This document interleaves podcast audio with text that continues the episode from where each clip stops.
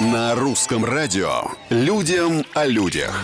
Всем привет, это Петр Кузнецов. Как же круто мы выступаем на Олимпиаде. Согласны? Смотрите? Я тоже. Помимо всего прочего, я собираю в Токио курьезные случаи, которыми тут же с вами делюсь. На Олимпиаде появился новый Майк Тайсон. Парень кусается, будь здоров. В одной из пар боксерского турнира путевку в четвертьфинал оспаривали опытный новозеландец Дэвид Ньюика и представитель Марокко Юнес Баала.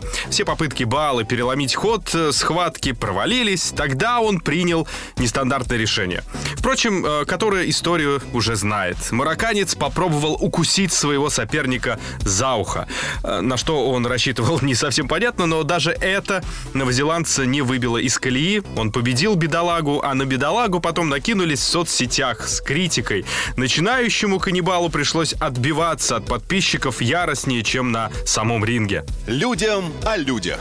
Курьезный случай произошел и по ходу групповой женской велосипедной гонки представительница Нидерландов Анамик Ван Влейтен упустила из виду свою оппонентку из Австрии, ну, увлеклась, бывает. А после того, как пересекла финишную черту, победно подняла руки вверх и стала радоваться победе. А позже, когда она успокоилась, ей так аккуратно подошли и сообщили вежливо, что австрийка по ходу дистанции нарастила отрыв э, в 10 минут и прибыла к финишу первой. А вы лишь э, вторая. Анумик очень расстроилась. Но вы, главное, не расстраивайтесь, а я постараюсь вас радовать новостями с Олимпиады. Нестандартными. Пока.